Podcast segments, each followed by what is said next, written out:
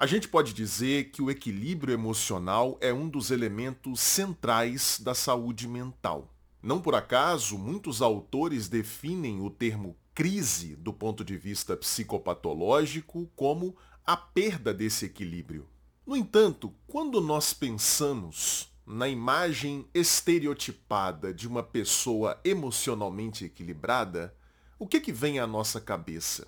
Provavelmente, na cabeça de muitos de vocês, vem a imagem de uma pessoa absolutamente impassível, de uma pessoa que não se deixa afetar pelas circunstâncias, de uma pessoa que se comporta de acordo com aquilo que é esperado, de uma pessoa que está ajustada à moral vigente, em suma, quando nós tradicionalmente pensamos em alguém emocionalmente equilibrado, nós pensamos numa pessoa chata pra caramba. E é para mostrar para você que essa imagem do equilíbrio emocional está equivocada é que eu gravei esse vídeo de hoje. Para você que não me conhece, o meu nome é Lucas Napoli, eu sou psicólogo, psicanalista, tenho doutorado em psicologia clínica. Seja muito bem-vindo ao canal Psicanálise em Humanês.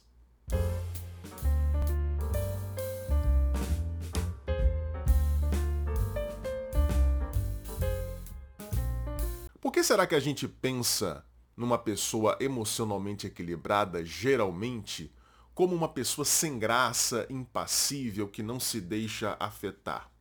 Eu tenho uma hipótese para explicar isso.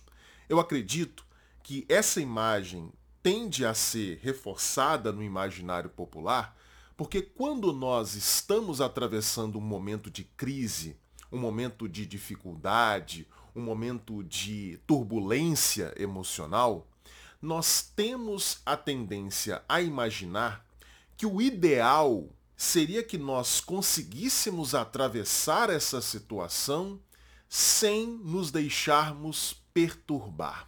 Pensa, por exemplo, numa pessoa que está sofrendo bastante por conta do término de um namoro. Não é nada anormal que essa pessoa que está ali sofrendo pra caramba pense alguma coisa do tipo: puxa, se eu conseguisse passar por esse término de namoro sem me sentir triste, sem me deixar abalar, passando por isso como se não fosse nada, isso seria o ideal. Quando a gente está sentindo muita dor, a nossa tendência é imaginar que o melhor, que o ideal, seria se nós estivéssemos anestesiados, o que é um equívoco.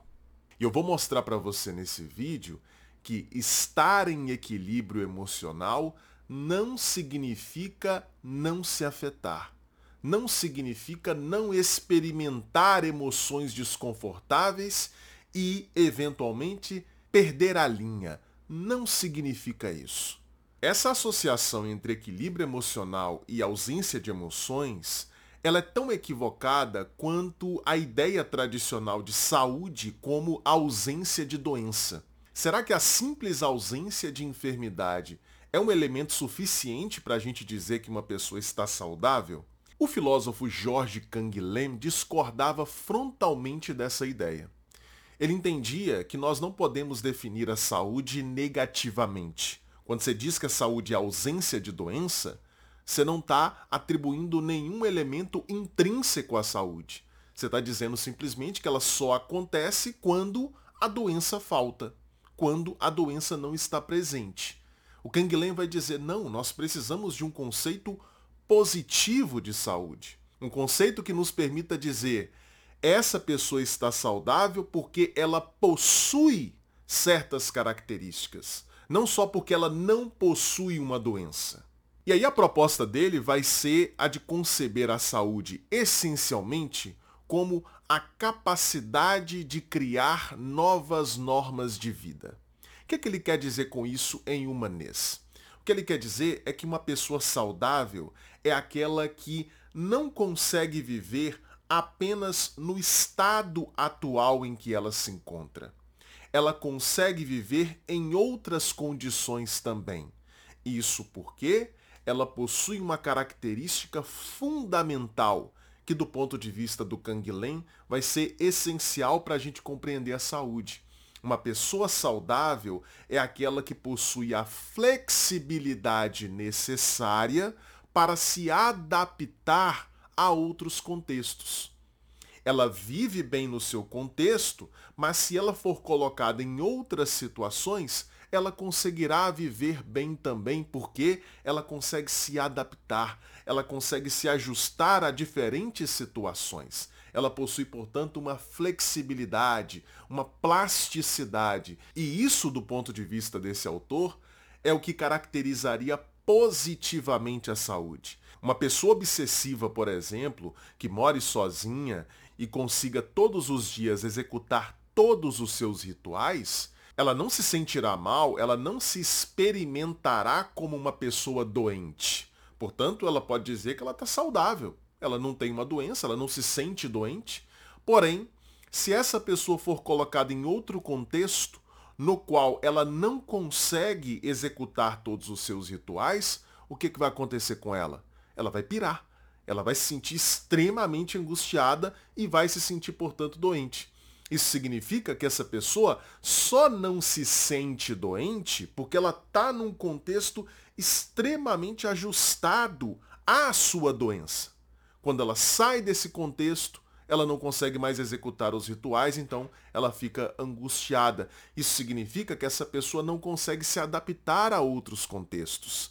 Ela não tem suficiente plasticidade para conseguir se ajustar a contextos diferentes daquele em que ela vive. Apoiados nesse procedimento intelectual feito pelo Canguilhem de conceber a saúde positivamente, a gente pode pensar no equilíbrio emocional da mesma forma. Como eu disse, tradicionalmente, normalmente, nós temos a tendência de imaginar que uma pessoa emocionalmente equilibrada é aquela pessoa que não experimenta turbulências emocionais que não se altera, que não se move, que não se abala. Percebe a definição negativa? Estar em equilíbrio supostamente significa não se afetar. Mas será que não existiria, tal como no conceito de saúde proposto pelo Canguilhem, características positivas, ou seja, intrínsecas ao estado de equilíbrio emocional, que nos permitiriam caracterizar esse estado não de forma negativa? Eu acredito que sim.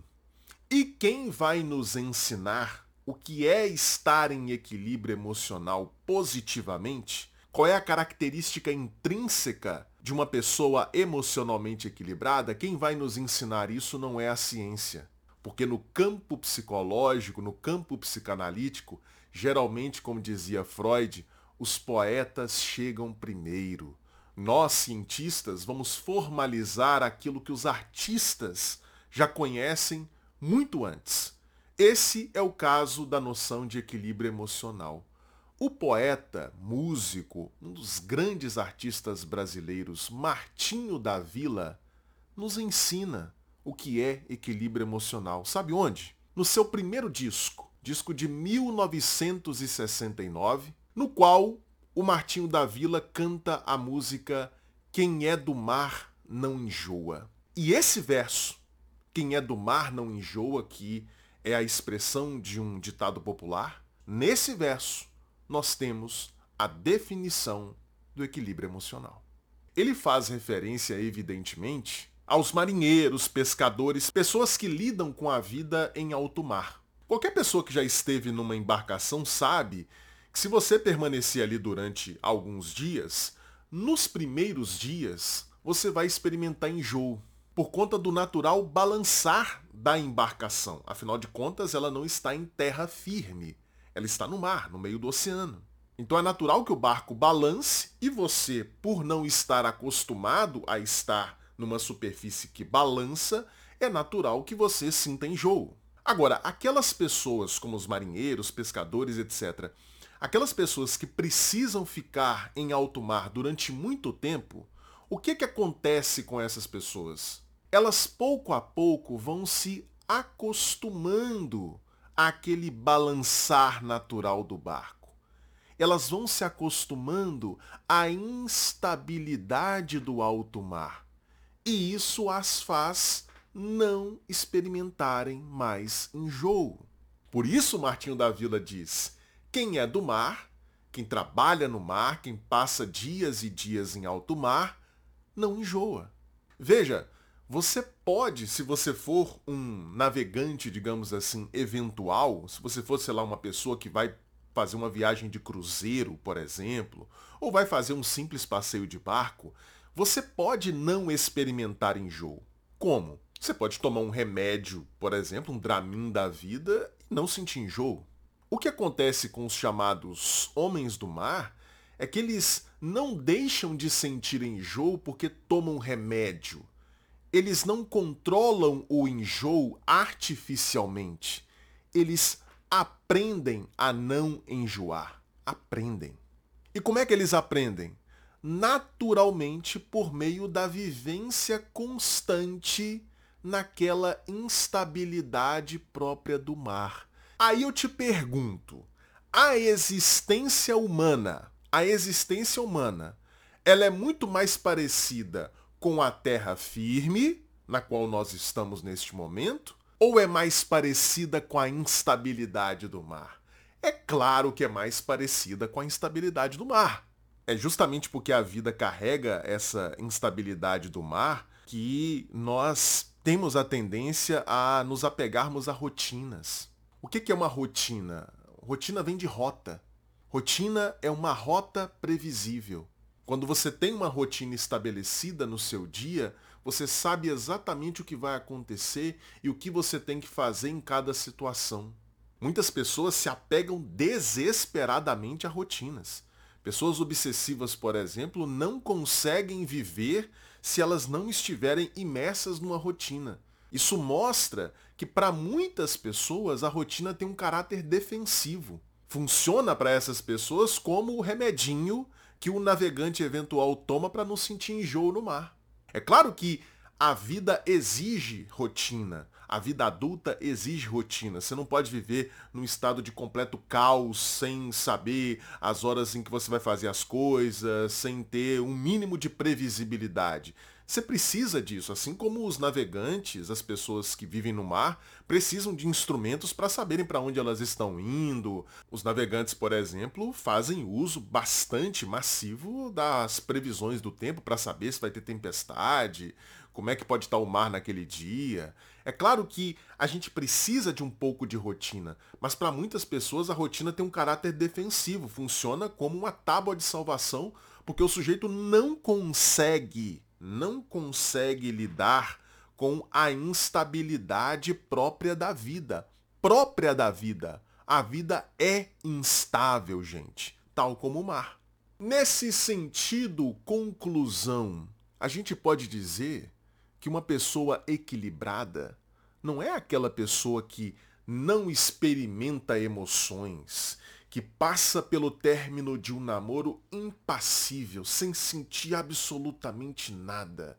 Aquela pessoa que faz sempre tudo certinho, que não se move, nada abala essa pessoa. Esse ideal meio estoico de vida, ele é uma abstração, gente. Isso não existe. E nem é desejável.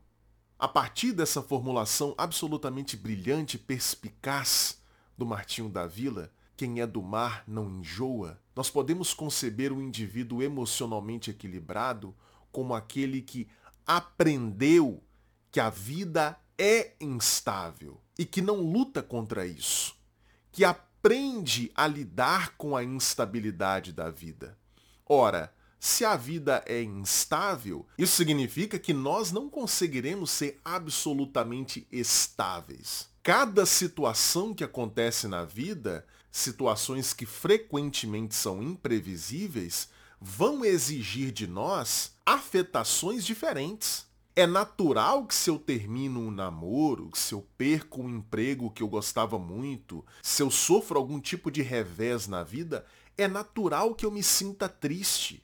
E se sentir triste, se sentir abatido, desanimado, não é sinal de falta de equilíbrio emocional. Pelo contrário, é sinal de que você está conectado com a vida e está reagindo conforme as situações que estão acontecendo na vida. O indivíduo emocionalmente equilibrado sabe que problemas, reveses, dificuldades fazem parte da vida e que é inevitável sofrer por conta deles. Nesse sentido, a gente pode dizer que o indivíduo emocionalmente equilibrado é aquele indivíduo que não trata o sofrimento como uma coisa que não deveria existir. Não é aquela pessoa que sabe que o sofrimento é inevitável e está disposta a passar por ele. O desequilíbrio emocional estaria justamente na incapacidade de suportar de suportar esse vai e vem, esse balançar da embarcação que é o nosso mundo psíquico, que está imerso, que, como diz o Heidegger, está aí no mundo, está conectado com o mundo, que não tem como se isolar da realidade externa. Desequilibrado não é quem, de repente, numa briga se exaspera, fala alto, grita, ou de repente, diante da morte de um familiar querido, chora compulsivamente Desequilibrado não é essa pessoa. Desequilibrado é aquele que se desespera, desespera diante das inevitáveis situações de sofrimento da vida, sonhando com uma vida diferente, com uma vida que não se assemelha ao mar, que se assemelha à terra firme, ou seja, uma vida que não existe, totalmente estável, previsível, sem enjoo, sem náusea e sem graça. Nesse sentido, gente, para terminar, eu diria para você com toda a convicção: é mais provável que aquela pessoa totalmente fria, que fica ali cumprindo a sua rotina rigidamente, que não suporta modificar absolutamente nada na sua vida. Tudo tem que ser daquele jeitinho certinho, que faz todo dia as mesmas coisas, tudo sempre igual. É muito mais provável que essa pessoa seja desequilibrada emocionalmente e use essa capa de impassibilidade como defesa contra o estado de desespero que ela experimenta por não conseguir suportar a instabilidade da vida, é muito mais provável que essa pessoa seja desequilibrada do que alguém que se deixa afetar de fato pela vida porque sabe que a vida tem dificuldades, tem problemas, tem balançar, mas que viver é isso. Por falar em equilíbrio emocional, saúde emocional, eu tenho que falar com você da Confraria Analítica. Você não conhece a Confraria ainda? A confraria é a minha escola de formação teórica em psicanálise. Participando da confraria analítica, você vai ser meu aluno e você vai ter acesso a mais de 300 horas de aulas já disponíveis na nossa plataforma. 300, mais de 300 horas. E além disso, você vai receber toda semana duas aulas novas uma aula ao vivo que acontece toda segunda-feira às 8 horas da noite, que fica gravada, e uma aula mais curta, gravada, publicada toda sexta-feira sobre algum tópico específico do campo psicanalítico. Para ter acesso a tudo isso, você vai pagar apenas uma mensalidade no valor de R$ 49,99. E se você desejar, você pode fazer já um plano anual, em que você ganha duas mensalidades gratuitamente e ainda recebe dois e-books de bônus. É isso mesmo. O valor do plano anual é 497. Eu tenho certeza que você vai gostar muito da Confraria Analítica e eu quero convidar você então a se juntar e ser mais um dos meus mais de 2 mil alunos que estão na Confraria Analítica junto comigo toda semana. Para fazer sua assinatura é só clicar no primeiro link que vai estar aqui na descrição. Antes de terminar, deixa eu falar também para você sobre os meus dois e-books. O primeiro deles se chama O que um psicanalista faz, em que eu explico de maneira rápida, simples, didática o que acontece num consultório de psicanálise. E o segundo e-book se chama Psicanálise em Humanês. 16 conceitos psicanalíticos cruciais, explicados de maneira fácil, clara e didática. Esse segundo e-book é praticamente um mini curso de introdução à psicanálise em formato de texto. Para você adquirir esses dois livros digitais, os links também estão aqui na descrição. Ah, e lembrando, tá, gente? no dia 18 de janeiro, se você estiver assistindo esse vídeo na data de estreia ou próximo da data de estreia, anote aí na sua agenda. No dia 18 de janeiro, às 20 horas, tanto aqui no YouTube quanto no meu Instagram, eu vou fazer uma aula ao vivo especial de lançamento do meu terceiro e-book. O e-book Entenda-se 50 lições de um psicanalista sobre saúde mental. Esse e-book está imperdível. Mas para ter acesso ao desconto de lançamento, você precisa participar dessa aula ao vivo especial que vai ser ministrada no dia 18 de janeiro, uma quinta-feira, às 20 horas. Eu conto com a sua participação, já deixa anotado aí na sua agenda. Bom, e se você gostou desse vídeo, não deixe de dar o seu like, não deixe de se inscrever no canal para você não perder os próximos vídeos. Faça um comentário falando sobre o que você achou do que a gente trabalhou aqui nessa pequena aula, sugira temas para próximos vídeos e, claro, não deixe de compartilhar esse vídeo com quem você acha que precisa ter acesso a essa mensagem. Beleza, pessoal? Nós nos encontramos então no próximo vídeo. Um grande abraço. Tchau, tchau.